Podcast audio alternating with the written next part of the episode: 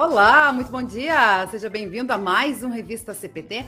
Aqui na rádio que é uma boa companhia para você, você que está nos ouvindo em radiocpt.com.br e também aqueles que nos assistem a nossa transmissão ao vivo pelo facebook.com.br e nosso canal no YouTube, youtube.com.br Seja muito bem-vindo ao nosso programa de sexta-feira, dia 3 de dezembro, tempo de advento, que a gente vem lembrando aí à espera da vinda do nosso menino Salvador Jesus Cristo tempo muito especial. E hoje nós vamos falar é, com os advogados Dr. Jean Regina e o Dr. Tiago Vieira, do Instituto Brasileiro de Direito e Religião, sobre o tema laicidade colaborativa brasileira. Sempre comigo, né? Luana Lemke e o pastor Joel Miller, diretamente nos estúdios da Rádio Cris para Todos. Hoje eu não estou nos estúdios, mas o pastor Joel e os nossos convidados estão lá. Então já vamos fazer essa saudação aí com o pastor Joel, que continua na programação depois de um programa muito bacana. Até estava falando antes de entrar no ar, né? Muito legal aí o programa do pastor uh, Joel Miller teologando com o Eberfac, falando aí sobre música, né? Pastor Joel, bom dia.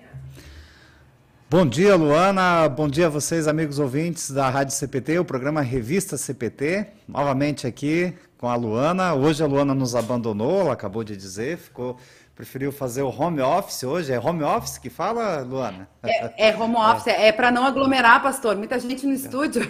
Ah. Ou também para escapar do frio, porque ontem o, ar estava ligado, estava a temperatura muito baixa, então hoje eu resolvi pegar um calorzinho ah. aqui em casa. O, o, Rodrigo ligou o ar aqui hoje no modo neve, a gente está passando frio aqui também. Ah.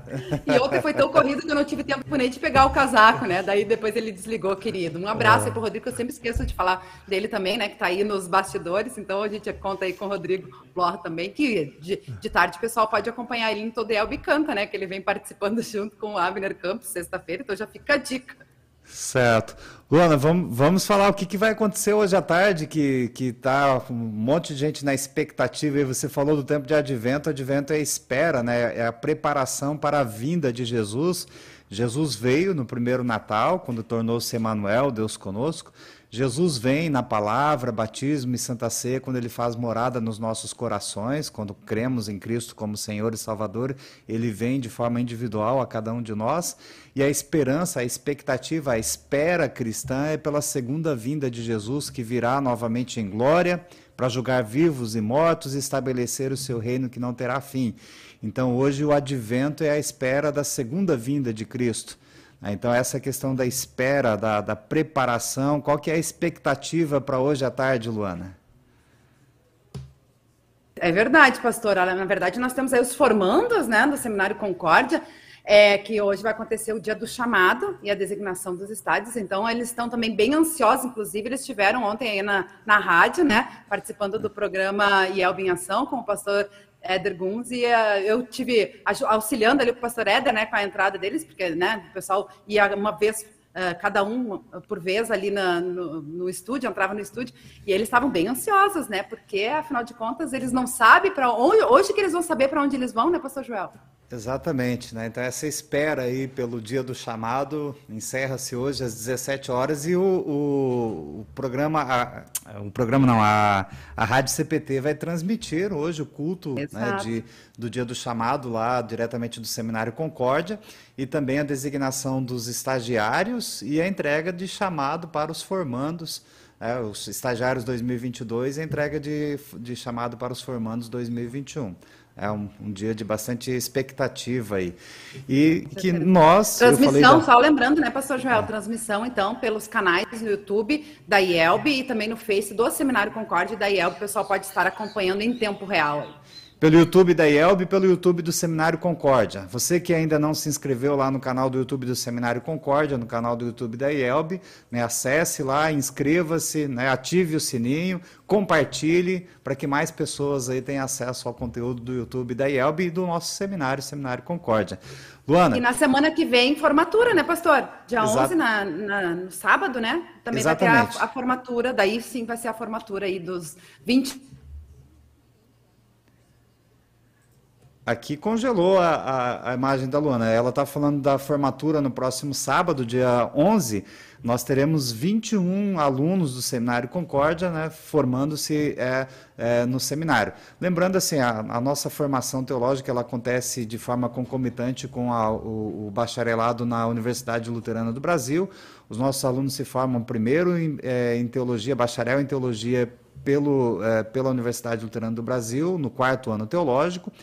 Depois eles vão para um estágio em uma das congregações, eles retornam para o seminário e lá no seminário eles fazem uma especialização em teologia pela UBRA e fazem a conclusão do curso Ministério Pastoral no Seminário Concórdia. Então esta formatura é a da especialização em teologia e Ministério Pastoral do Seminário Concórdia no dia 11 de dezembro, que será transmitido também pelo YouTube da Igreja Evangélica Luterana do Brasil, da IELB, e pelo YouTube do Seminário Concórdia.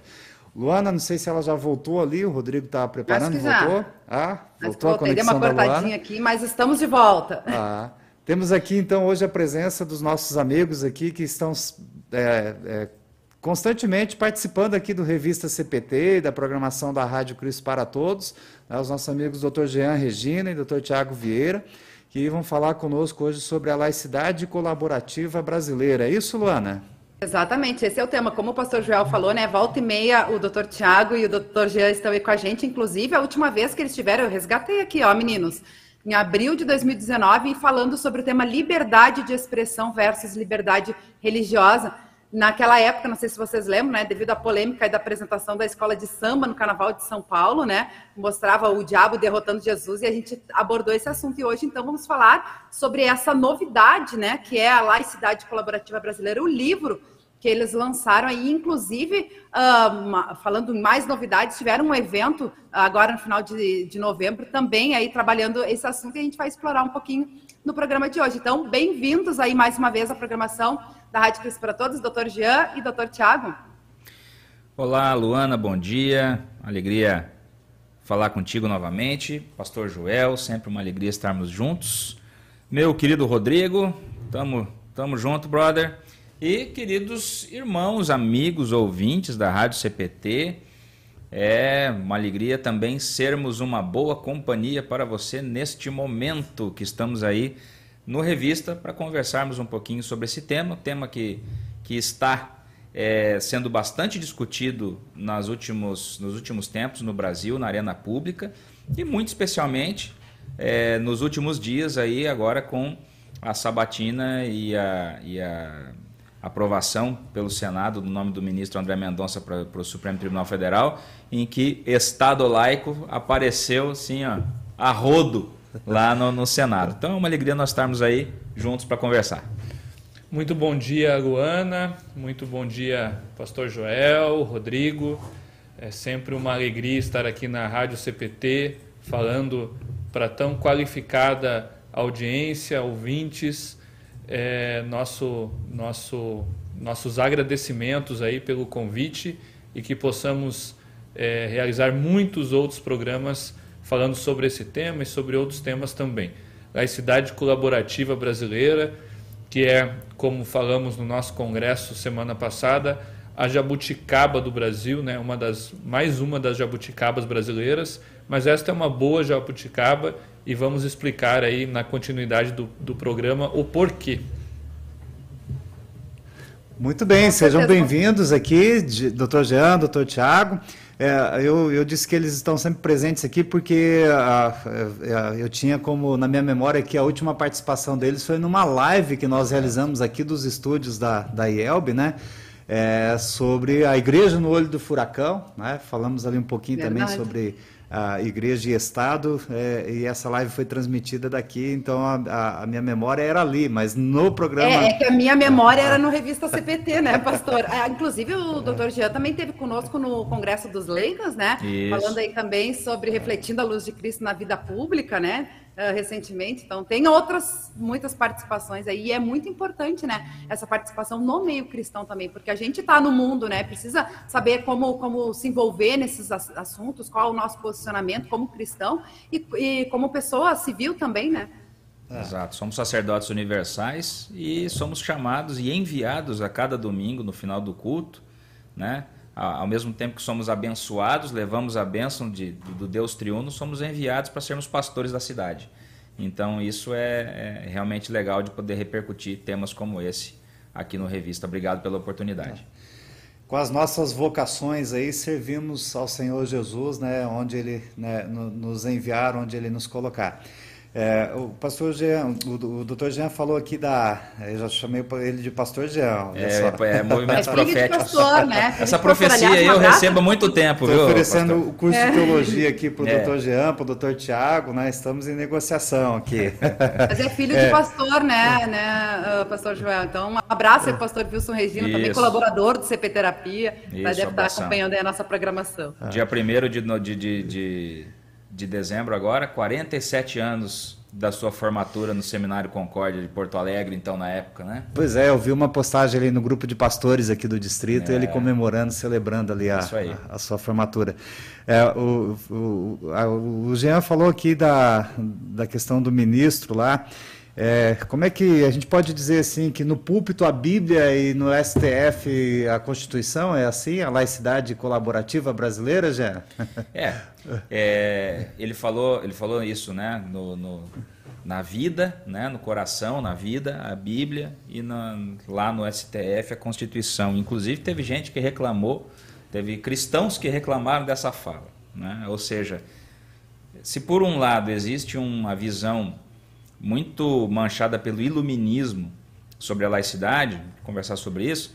Por outro lado, no cristianismo, especialmente aqui no, no, no espectro é, brasileiro dos últimos anos, existe já uma mistura também é, perigosa e que nós, ainda mais como protestantes, somos os grandes é, herdeiros do movimento de reforma que trouxe essa separação, essa distinção. Estamos numa rádio luterana, vamos falar em linguagem luterana, né? A distinção entre igreja e Estado, né? Ou seja, ambas ordens que são criadas por Deus, queridas por Deus, governadas por Deus, mas distintamente. Né? Então, a Bíblia, ela, obviamente, como um livro de revelação, ela ilumina a mente humana e a partir dessa iluminação da mente humana, todos os atos da pessoa passam a ser diferentes ah, por conta dessa iluminação. Né? Ela, ela, ali ela, entende, ela conhece a, a, a lei, né? ou, se, ou pelo menos ela tem a revelação de que a lei que ela já tem escrita no coração e que acusa na sua consciência dos seus pecados, ela ali é apresentada a lei como, como, esfe, como espelho e como freio, e a partir da fé que vem pelo ouvir da palavra de Deus, a lei passa a ser também uma norma de vida e é, passa também a, a, ser um padrão pelo qual se quer ter a conduta. E o, os evangelhos e, e a escritura, ela exerceu e exerce um papel, para além do papel salvador, ela também exerceu um papel civilizacional. Ou seja, a civilização onde nós estamos inseridos, civilização ocidental, ela bebe das escrituras há dois mil anos. E essas e esses valores, eles também foram transbordando para os nossos códigos de conduta, a nossa lei. E hoje, então, ao falarmos de Bíblia no coração e Constituição lá no STF, eu não deixo de falar de valores cristãos em nenhum momento, porque os valores judaico-cristãos forjaram e eles são o eixo sobre o qual se erigiu a civilização e também o ordenamento jurídico brasileiro. Portanto, é uma frase absolutamente pertinente essa frase que o ministro falou lá na Sabatina. Muito bem. Até dá para questionar essa tua fala assim, judaico-cristão, né? Para mim tudo é cristão, né? Porque o Antigo Testamento preparou o povo de Deus para a vinda de Jesus. O povo do Antigo Testamento esperava Jesus vir. Então eles são cristãos. É, Jesus veio, né? é, o, é o cristianismo do Novo Testamento. E agora o cristianismo moderno, que é o que nós vivenciamos hoje, né? Jesus virá. Ah, então, para mim, tudo é cristão. A gente fala judaico-cristão porque os judeus de hoje ainda observam, eles têm os mesmos valores fundacionais, mas não observam, não são messiânicos. Né? Exatamente.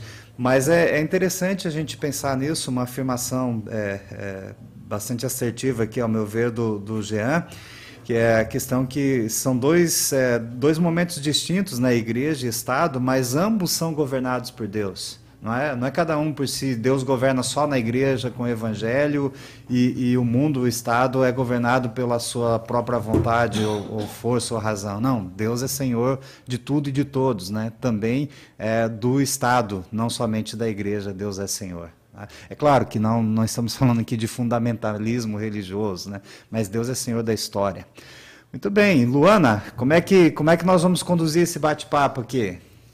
É, eu acho que ficou bem uh, contextualizado, bem atualizado aí, trazendo essa questão do, do STF também, né, essa última fala. É, mas aí, uh, trazendo aí o título, né, que é o título do livro, A Laicidade Colaborativa Brasileira, e aí, uh, buscando aí o que vocês falaram também, né, sobre essa distinção entre igreja e Estado, que é o conceito de Estado laico, né, o que, que seria, então, doutor Jean e doutor Tiago, a laicidade colaborativa? É, a a distinção entre os poderes político e religioso, na verdade, é muito mais antiga. Né? Você já vai ver no século V, o Papa Gelásio, na carta do Ossante, ele fazendo a distinção igreja-estado. Então, não é fruto da reforma, é algo muito mais antigo a necessidade de distinguir o poder político do poder religioso. Ah, mas com a reforma é, existe uma, uma necessidade de, além de distinguir, também separar esses poderes, porque na distinção, é, é, vez ou outra, um poder acabava dominando o outro. Né? Isso, sob o ponto de vista prático da história, nós, vamos, é, é nós verificamos isso várias vezes. E a laicidade, então, surge dessa necessidade de, além, além da distinção, é, é, não existir domínio do poder político sobre o poder religioso, como aconteceu no Império Romano, ou sobre o poder do poder religioso sobre o poder político, como aconteceu em, muitos momentos aí da história, especialmente século XII, século XIII, né, é, em que a Igreja Católica tentou dominar aí uh, uh, o poder político.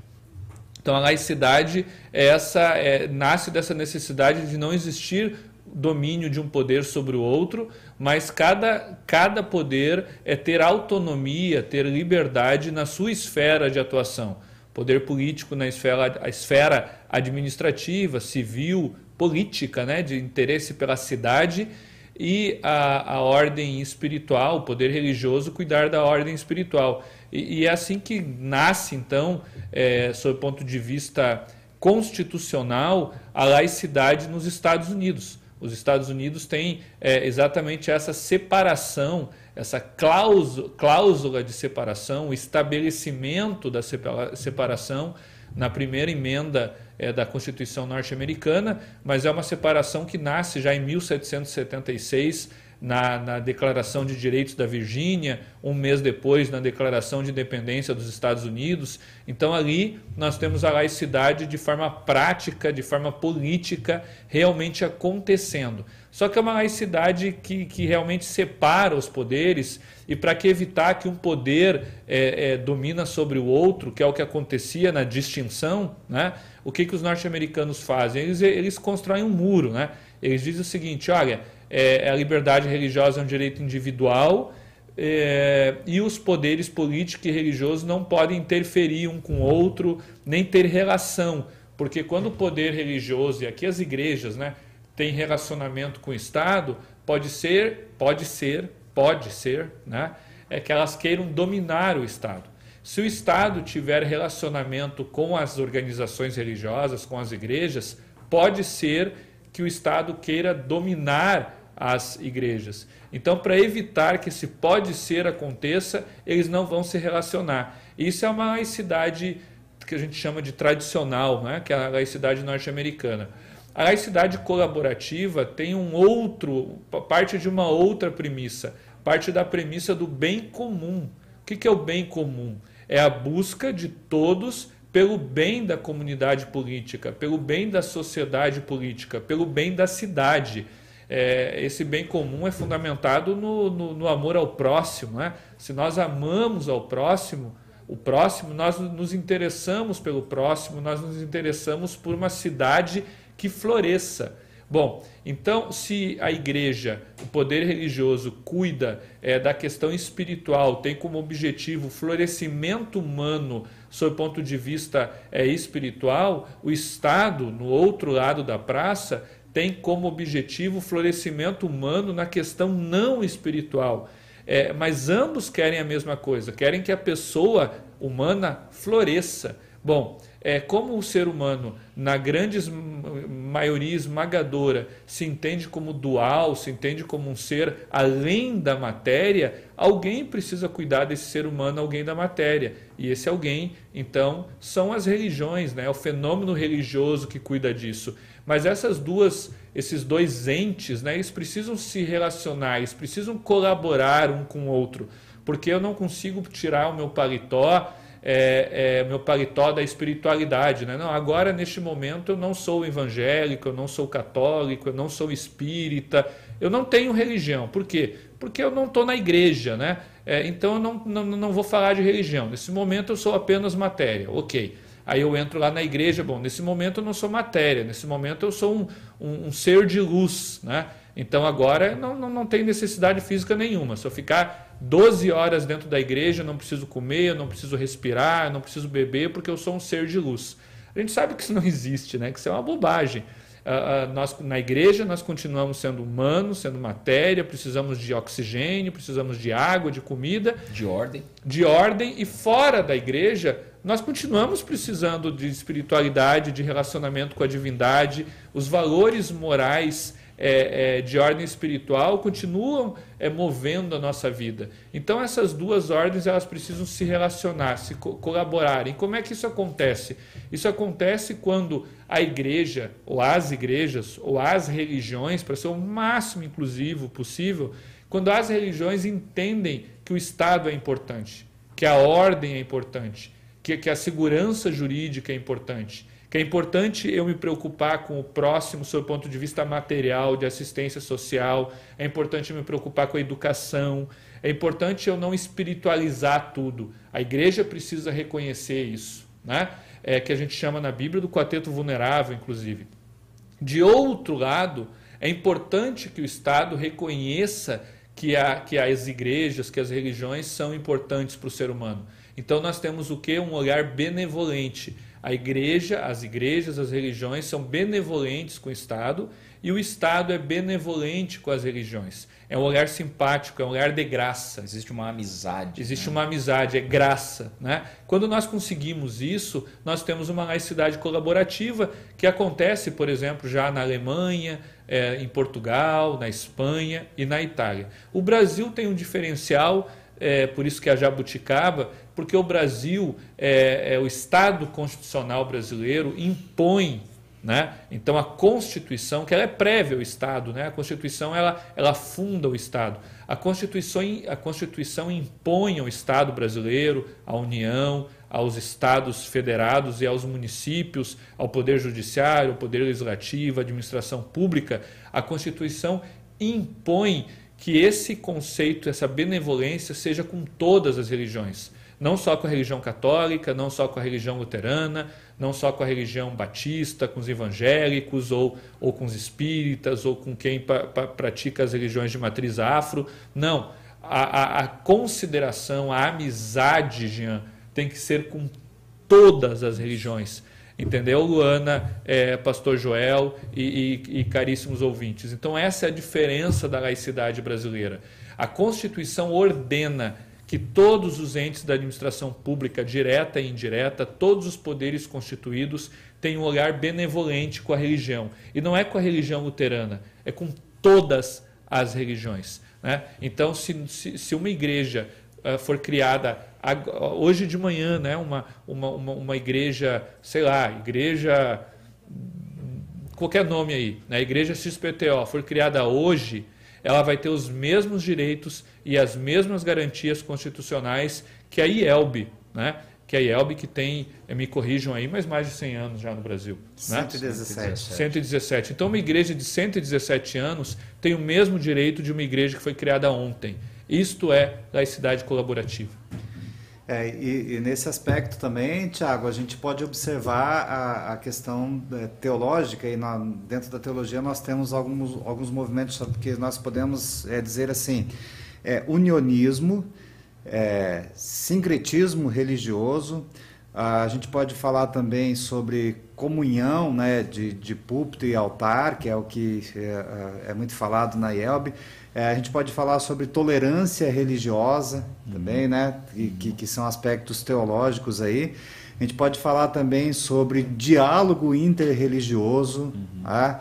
Que, que são coisas que devem acontecer na, tanto no âmbito teológico quanto na, na, na, esfera de relações aí públicas da igreja, né? ou é, seculares da igreja.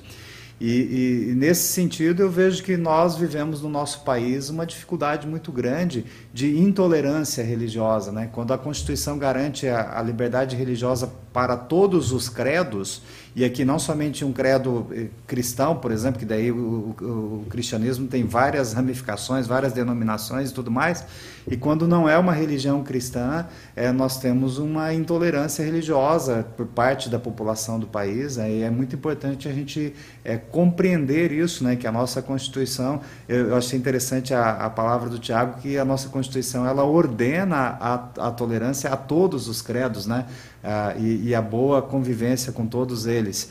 E só que na prática, no dia a dia, né, na vida ao vivo, como cantava Belchior, lá é muito pior, né? As pessoas não conseguem ser tolerantes ou é, aceitar o direito de credo e de religião de outra pessoa e a gente tem muitas confusões, muitas dificuldades aí, né? É, e é só antes de ir para a próxima pergunta, só um, uma partezinha que também é importante a gente colocar. O, o pastor Joel está certíssimo, mas tem uma consideração só que eu preciso fazer. É, a gente precisa é, respeitar as outras religiões, não tenha dúvida. Mas o direito ao proselitismo é um direito constitucional e é nuclear de qualquer religião. Então, isso significa dizer que você pode sim dizer que apenas Jesus salva. E que você pode dizer, por exemplo, que quem pratica ah, o espiritismo está errado, né, do ponto de vista teológico.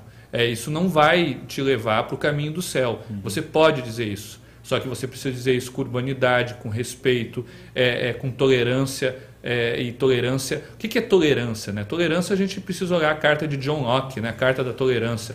John Locke dizia o seguinte: tolerância é, é, é você considerar que a outra religião, a outra igreja, a, a outra entidade, ela tem a verdade dela. Né? Cada organização religiosa tem a sua verdade. Você pode convencer ela que ela está errada, mas nada mais do que isso. Então, eu só queria abrir esse parênteses que o proselitismo ele, ele é protegido constitucionalmente e é núcleo da é, religião. E, e é né? importante disso aí ser bem colocado no contexto do que o senhor está falando, pastor, porque é, a visão é, que, que, que, tentaram colar no Brasil por algum tempo, no, no, na primeira década aí, primeira década e meia do, do, dos anos 2000, foi de que o respeito à diversidade religiosa, que ela é diversa, né?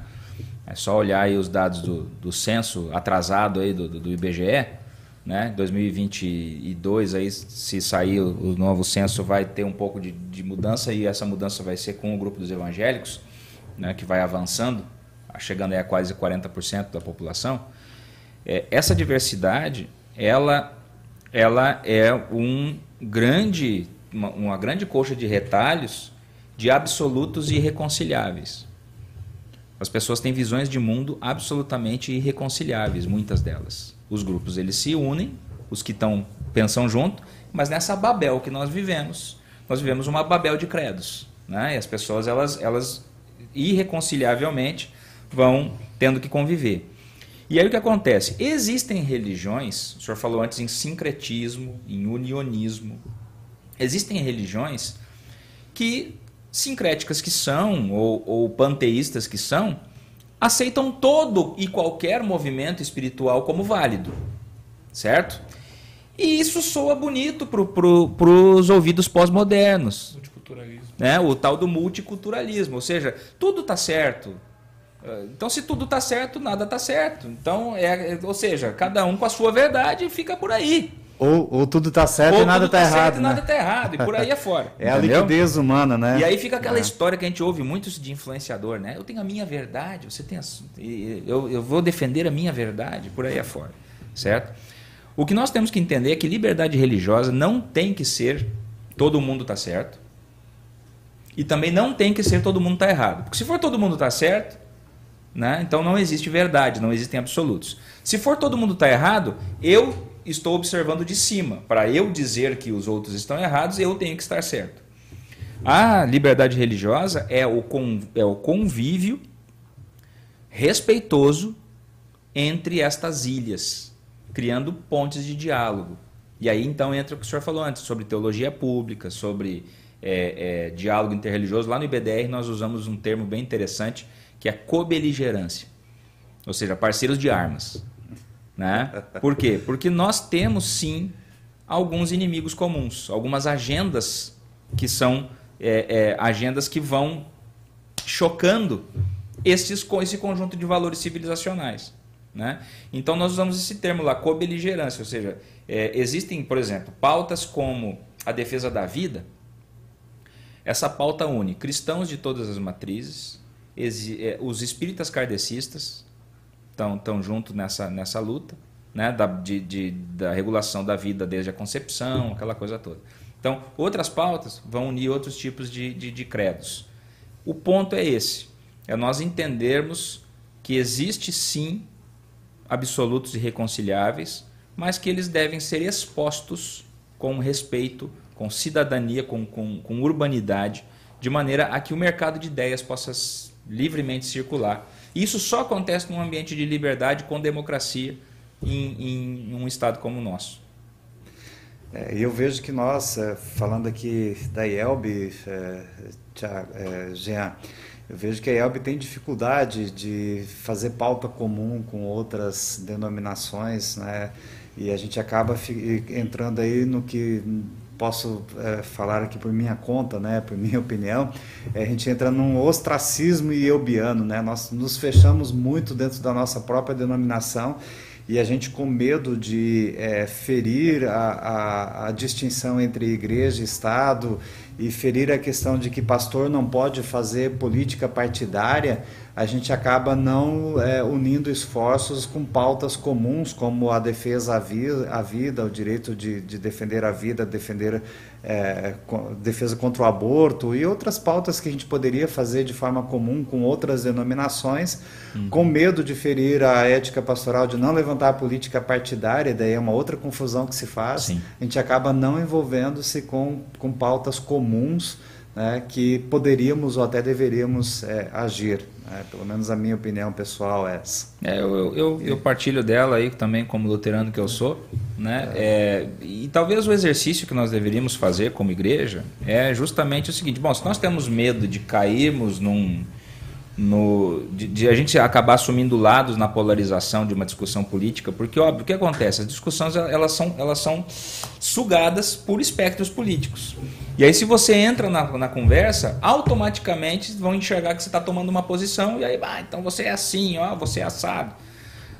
Mas a política com P maiúsculo, que é o cuidado com as coisas da cidade, né, ou o, o, o, o cultivo do jardim, por assim dizer, né? Isso é responsabilidade de todos e cada um. E a igreja ela é um centro de formação de valores. Então é importante sim, na minha, na minha visão também, que a igreja se debruce sobre esses temas. Então, se nós temos, então não queremos ser identificados com ninguém, então vamos estudar por nós. Né? Vamos nós criar, criarmos o nosso ecossistema aqui, o nosso ambiente, para que esses assuntos aflorem. Né? Beleza, a denominação não assume, não assume política, porque isso é uma posição teológica, 100%, tudo bem. Né? Os pastores luteranos não podem é, é, se envolver em política partidária, porque essa é uma opção canônica que é, que é dentro do nosso, da nossa visão teológica, tudo certo. Né? Mas isso não tira da gente a responsabilidade de discutir política com P maiúsculo. Ah, é, até porque nós, somos cidadãos deste mundo, né? estamos nele, não somos dele, aguardamos o período de advento que estamos vivendo, aguardamos a segunda vinda de Jesus, onde a pátria celeste será o nosso lugar, né? mas enquanto isso nós somos co-cidadãos aqui, né? vivemos num, num, num país É, vivemos no, no, numa república e a gente tem aí os nossos direitos e deveres como cidadãos e a gente pode expressar a nossa fé cristã também, é, é, exercendo a política, não política partidária na, nesse sentido, mas exercendo pastores, a, a, nossa né? cidadania. É, como pastores. Como, o cristão, sim, o é. cristão, o, o, não, o não ministro ordenado, o sacerdote universal. Bom, esse, nós temos agentes políticos hoje no Brasil aí que são luteranos, é, é, e, e, e, isso eu entendo que também é uma vocação legítima. É, isso, né, inclusive eu penso que nós cristãos deveríamos nos envolver mais, deveríamos ter mais membros de igrejas cristãs, é, é, vereadores, prefeitos, deputados, governadores, senadores, enfim, né, participando mais ativamente para que possa viver, é, como disse o ministro lá, né, é, é, na cidadania, né, no coração, viver a palavra de Deus, mas também né, na, na sua vocação, na sua profissão, exercitar a ética cristã que tanto precisamos aí, né? Exatamente. Tá. Cadê Quero aproveitar e entrar na roda aí, pois é, eu falar, até o João comentou antes, eu era um ponto que eu queria trazer era justamente sobre isso, né, sobre a questão dos direitos e deveres, uh, porque na Constituição também traz, né, e a gente fala muito, busca muito pelos nossos direitos e às vezes esquece que temos deveres também, né, algumas pessoas, né, fazem isso. E aí, trazendo para o que o uh, Jean tinha falado também, né, sobre a, a, questão da nossa verdade, né, a tolerância que vocês comentaram, a tolerância religiosa, porque a gente é, uh, fala muito sobre tolerar, eh, querer ser tolerado, mas também né, buscar tolerar. E aí volta a essa questão do sincretismo religioso que vocês estavam falando antes, né, que é muito forte hoje, aqui principalmente no Brasil. E aí, trazendo para o assunto né, da laicidade colaborativa, eu queria que vocês falassem um pouquinho se isso uh, é nesse, nesse contexto que a gente vive do sincretismo religioso, é, se a laicidade colaborativa ela auxilia na compreensão dos direitos religiosos ou ela pode ampliar mais ainda essas, essas fusões, como já estava comentando antes, né, de trazer um pouquinho de cada religião e, e achar que aquela é a sua verdade, enfim.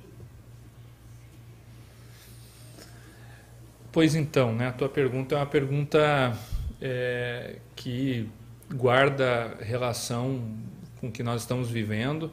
A tua pergunta é muito inteligente e é de difícil resposta, né?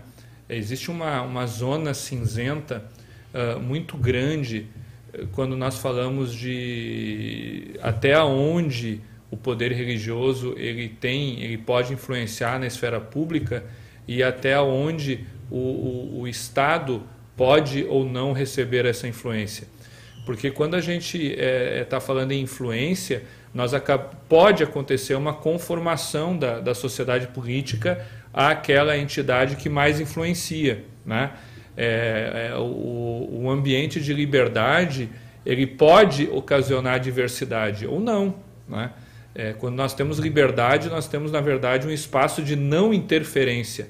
Então, esse espaço de não interferência do Estado e de outros entes, de outras entidades, ela, ela, ela vai deixar o ambiente livre. E um ambiente livre pode acontecer é, é, de uma multiplicação de, de religiões, é, o fenômeno religioso pode resultar numa multiplicação de religiões, e essa multiplicação de religiões vai gerar uma grande diversidade, ou pode gerar é, é, uma, duas, três grandes religiões, ou ainda pode criar esse sincretismo de que uh, todas as verdades são verdades, que na verdade é um que nós também chamamos em direito aí de multiculturalismo, né? É, o que fazer, né?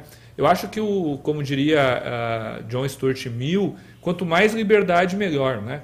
É, é, nós precisamos sempre uh, uh, criar ambientes de liberdade.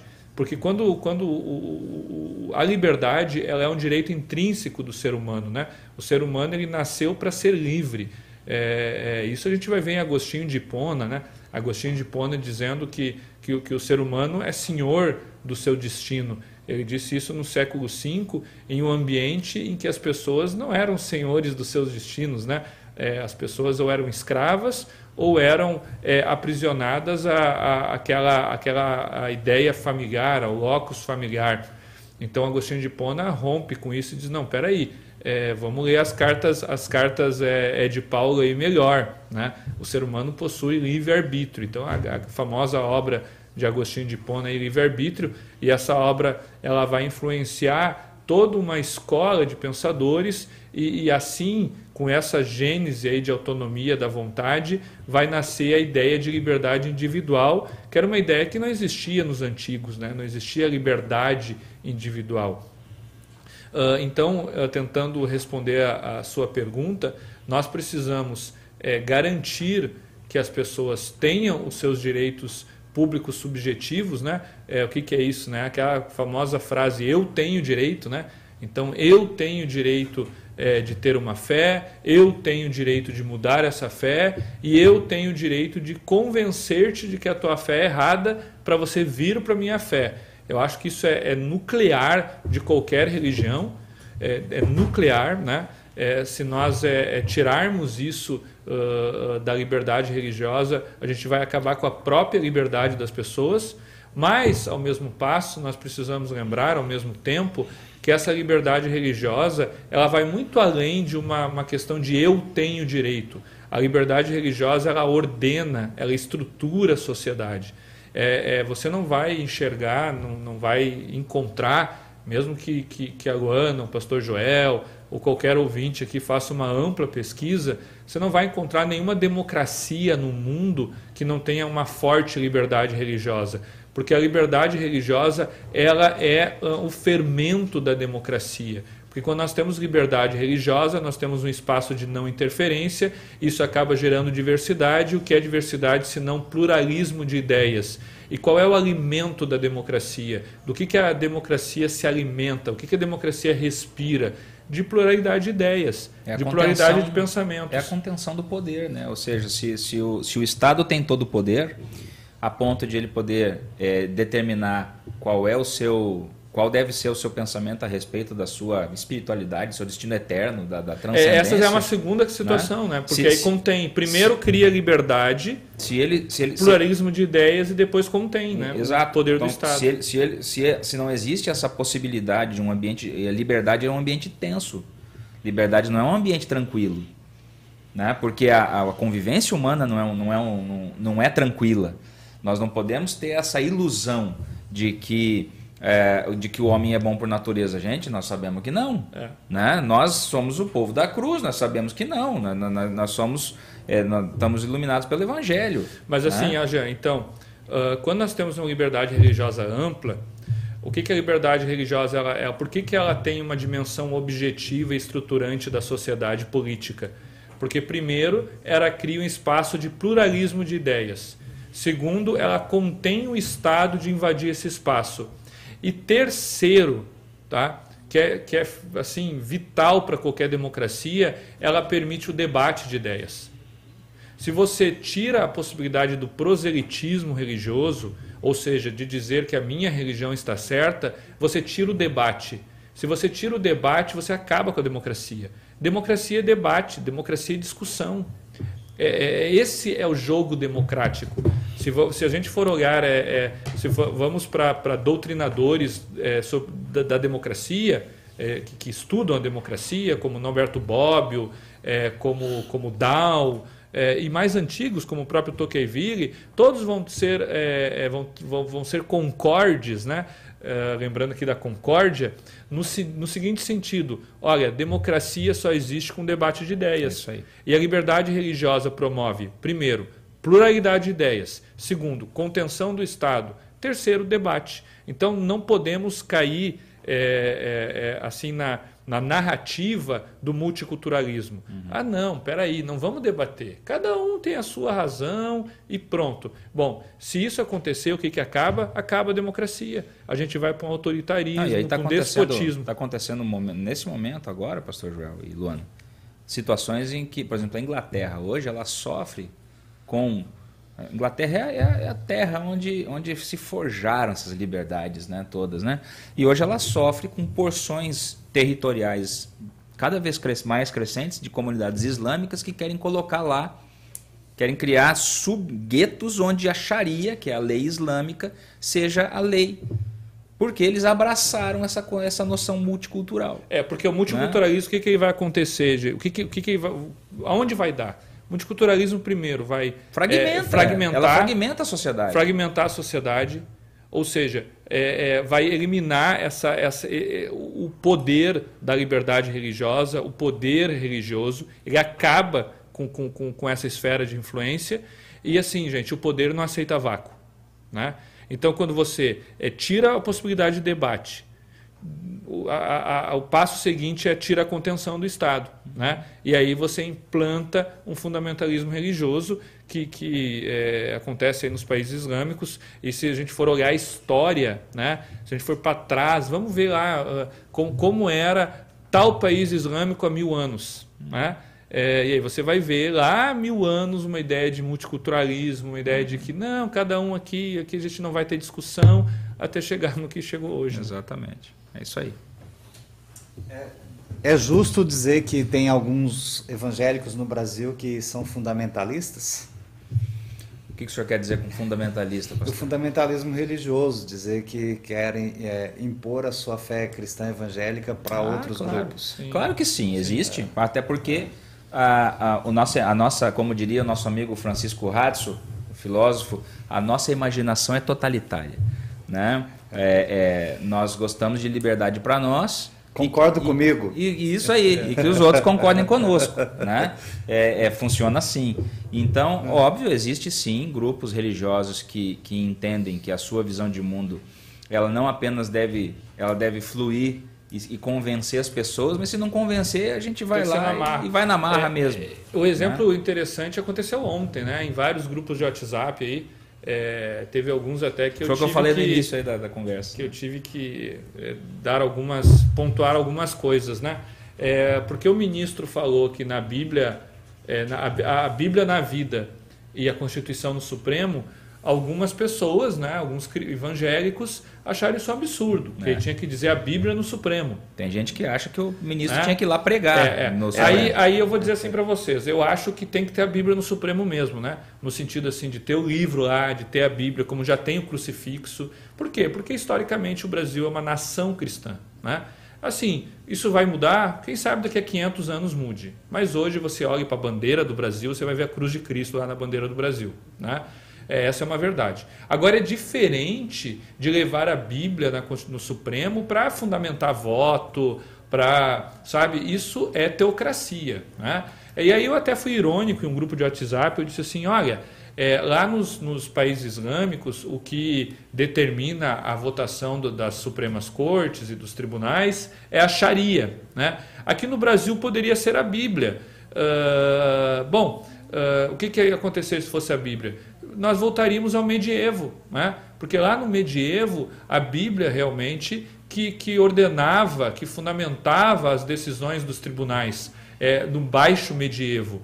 Uh, então, na verdade, é, como é que o André Mendonça, né, um protestante, esses protestantes eles estão sempre estragando as coisas. Né? Os protestantes lá na reforma protestante tiraram a Bíblia dos tribunais, ficar falando em separação igreja Estado. Na verdade, a culpa é de Lutero, é de Zwingli, é de Thomas Mintzer, é de Wycliffe um pouco antes, é de Savonarola, é de, é de João Calvino e de todos esses reformadores que tiraram a Bíblia dos tribunais, né?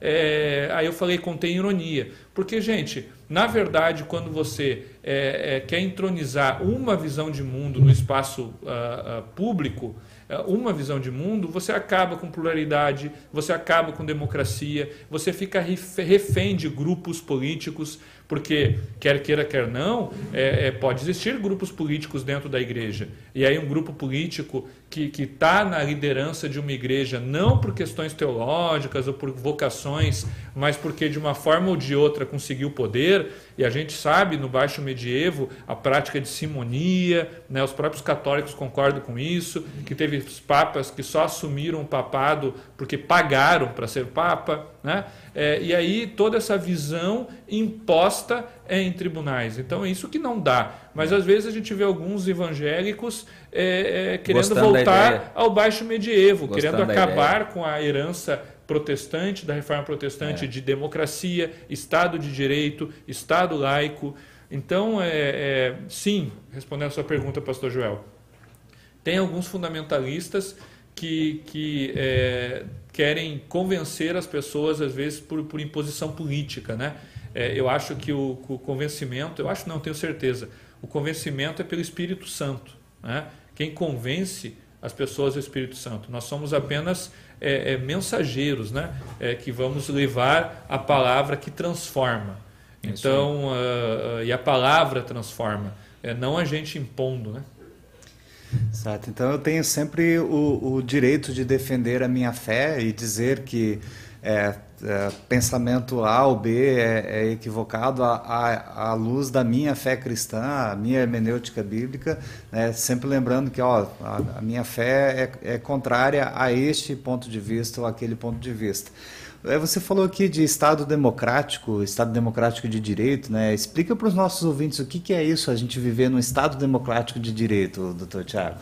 Então, é. gente, a, a, a democracia, é, tentando explicar rapidamente, a ideia de democracia não nasce na Grécia, como muitos dizem, né? É, nasce lá na Confederação das Doze Tribos.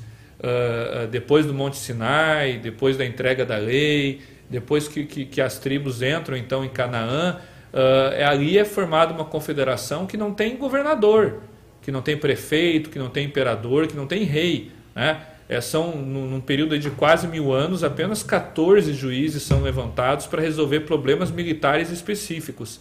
Ali, o povo de Israel, o povo da Confederação das Doze Tribos, vive, vive numa democracia, né? em que todos têm os mesmos direitos, todos têm as mesmas é, garantias, que de certa forma é, é, no reinado unificado de Israel se mantém, onde o, o, rei ele é um pastor, onde o rei é um servidor. Depois, na Grécia Antiga, nós vamos ter uma ideia de democracia, mas uma democracia elitista, né? que apenas pode voltar, votar pelo, pelas coisas da cidade, pelo bem da cidade, aquelas pessoas que tinham que eram homens e que tinham propriedade né? e que eram livres. Então, é uma população, era uma população muito pequena que, que tinha é, é, o poder do voto. A democracia, sob o ponto de vista do Estado moderno, é exatamente a possibilidade de todos, todas as pessoas de uma unidade política, não importa o sexo, a, a, a cor, é, a religião, poderem participar da esfera pública, dos destinos da cidade. Evidentemente que essa democracia não pode ser de forma direta, porque as unidades políticas, né, os estados, eles, eles cresceram. É, lá na, na Grécia, poderia ser de forma direta, porque eram apenas 10, 15 mil pessoas que, que reuniam as condições de votar. Hoje, qualquer país democrático, qualquer país no mundo é, é, vai ter no mínimo aí 2, 3 milhões de pessoas, né? E como é que você vai reunir 2, 3 milhões de pessoas na praça pública para resolver alguma coisa? Então a democracia ela é, é, é de forma representativa. Mas a democracia também tem limites, por isso que é Estado democrático de direito. Quais são os limites? Os limites são aqueles direitos naturais, aqueles direitos intrínsecos ao ser humano. O ser humano ele nasce com direitos, não interessa o Estado, não interessa a lei, não interessa a Constituição, nada disso importa. O ser humano nasce com direitos e o Estado tem o dever de garantir esses meus direitos. Quais são esses direitos?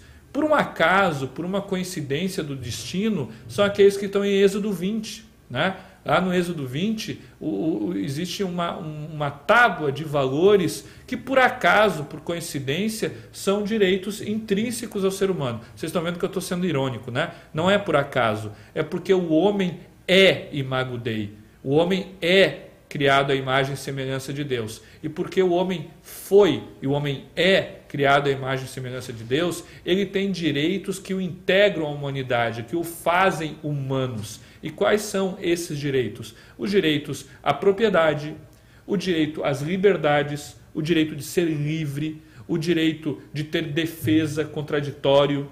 Né? É, veja, lá no Éden, quando Deus aparece para Adão e Eva, Deus não vai acusando, dizendo assim: não, tu fez errado, agora eu vou te condenar. Deus pergunta para Adão: o que tu fizeste?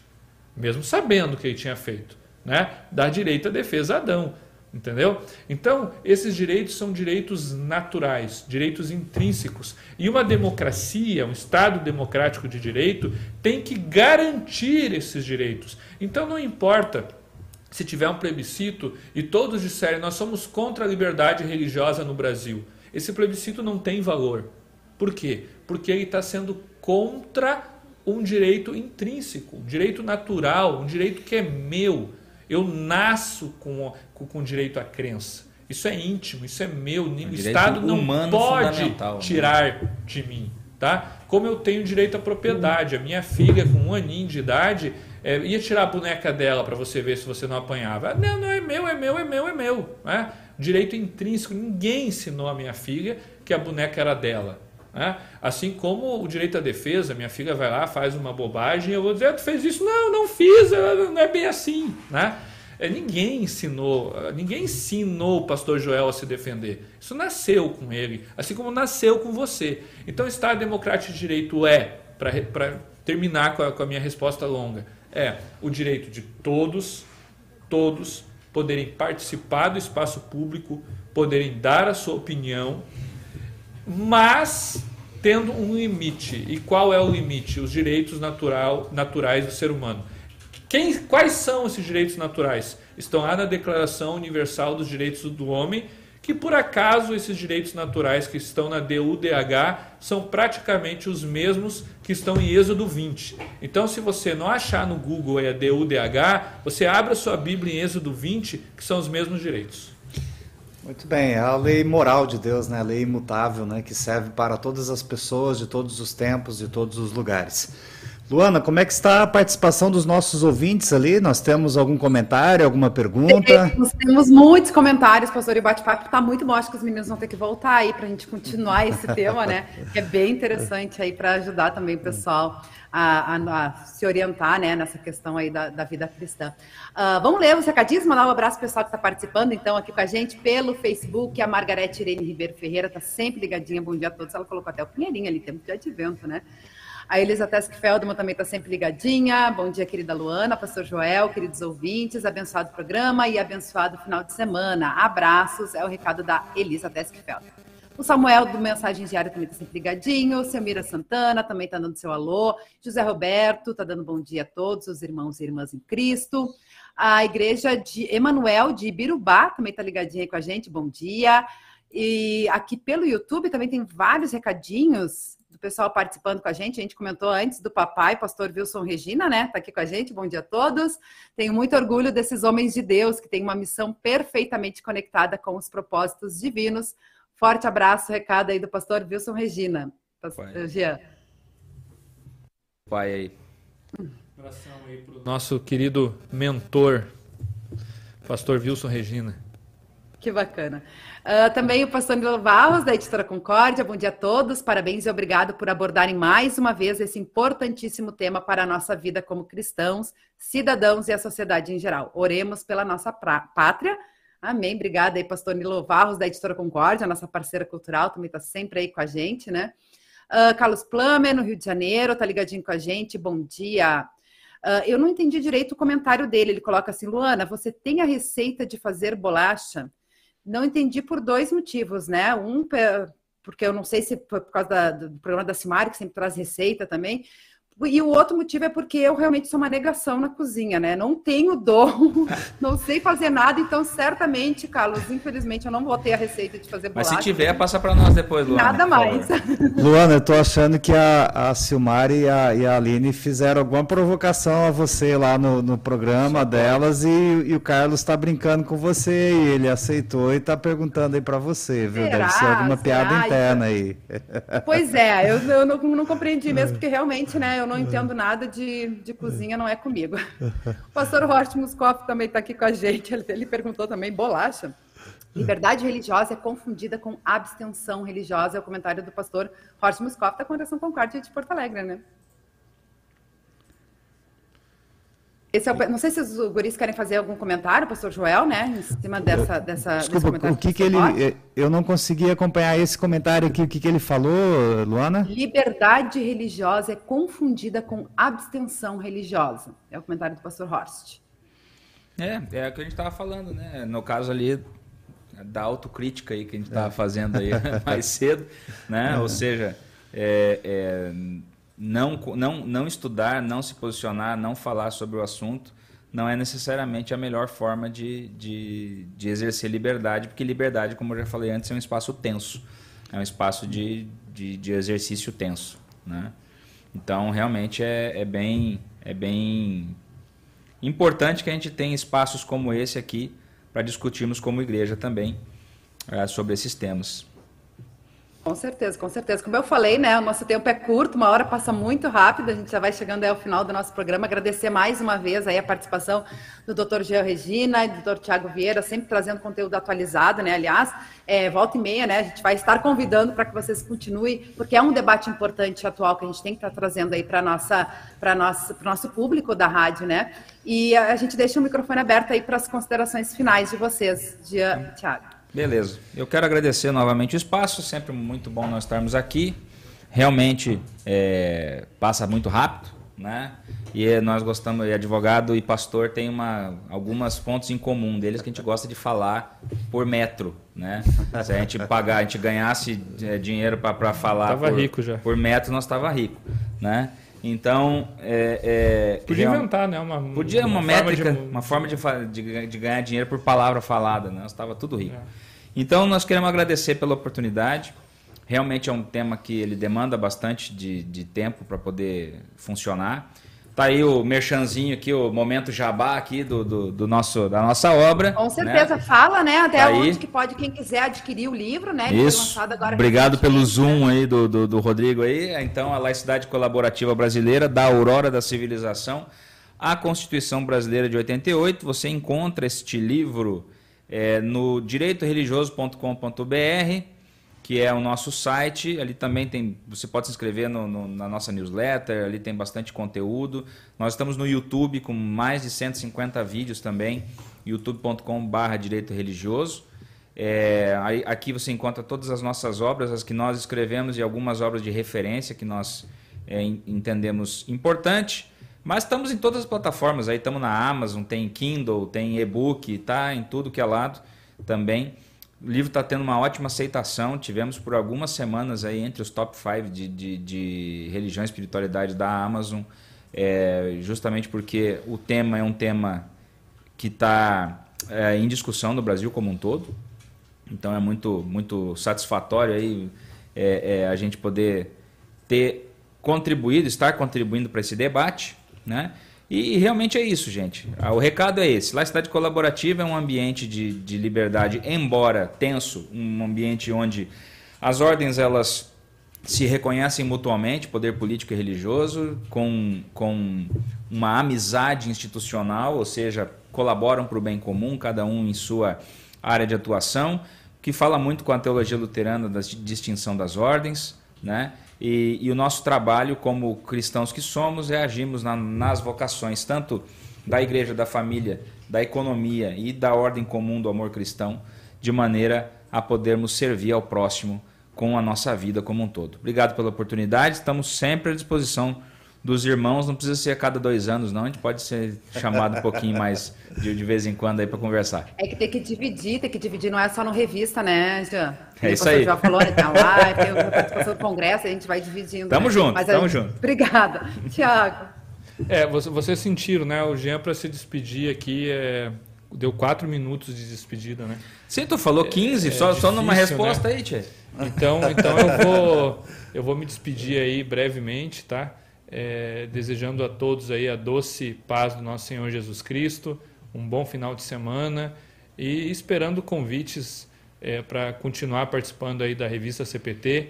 Sempre é uma alegria e não deixe de comprar lá o seu Laicidade Colaborativa Brasileira, uma obra de mais de 300 páginas que fala sobre a história da relação igreja-estado, o conceito da relação igreja-estado e também igreja-estado no Brasil. Já falei demais, isso aí, pessoal, valeu. Ó, Luana, o Carlos Plummer se, se, se, se, emendou lá no eu YouTube. Eu li ali agora. Disse é, que eu ouviu na rádio que era, achou que era tu, mas era Silmar, então. Era Silmar, é por isso que eu falei. Você tem dúvida, de repente ele viu alguma coisa no Entre Elas e Deus, da receita das bolachas. Mas a gente resgata, porque geralmente eu acho que o Rodrigo que coloca né, a receitinha lá, quando elas falam no programa a receita, é colocado lá na descrição é do, do, canal, do não sei se do YouTube também, mas do Facebook é colocado. Então tem a receita por lá, depois eu resgato e envio lá para o Carlos Plummer. Mas explicado.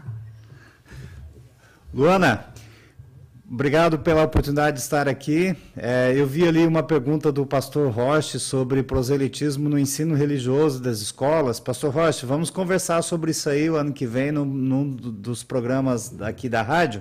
De repente, lá no Teologando, vou convidar aqui já ao vivo o pastor Roche para a gente conversar sobre. É a segunda vez já, né, pastor Joel? É, oi? Segunda vez já, né? Eu lembro qual foi outro assunto que eu disse, não, vamos conversar no, no Teologando. Ah, sobre ensino religioso e o proselitismo no ensino religioso, que dá pano para manga aí também, ah, dá para a gente conversar bastante aqui. Né? Então, obrigado, Jean, obrigado, Tiago, e obrigado, Luana, pela oportunidade de estar aqui com vocês. Que Deus abençoe a todos vocês, um abençoado final de semana. Amém, amém. Obrigada mais uma vez, Joel. Também que Deus abençoe aí, né? O dia do chamado, designação do estágio, que participa aí o pastor Joel, pastor Éder, presidente da IELB, né? Hoje no seminário às 5 horas. Fica a dica para que você acompanhe as nossas transmissões pelos canais, no Facebook e no YouTube da igreja e do Seminário Concórdia. A gente agradece o carinho da nossa audiência, né, que participou com a gente. Lembrando que duas horas da tarde também tem todo IELB Canta, com o maestro Abner Campos, e a participação aí do Rodrigo Bock, continuando a série dos hinos apresentados na live eu assino, que foi alusiva à reforma luterana, que inclusive aconteceu lá no Seminário Concorde. Então não perca duas horas da tarde. Aliás, o programa tem participação especial, né? Paulo Udo, que é do Instituto Histórico da IELB. Não perca então as duas horas. Desejo a todos um abençoado final de semana e volto segunda-feira, eu e as meninas do Revista CPT Kids. Até lá, tchau, tchau!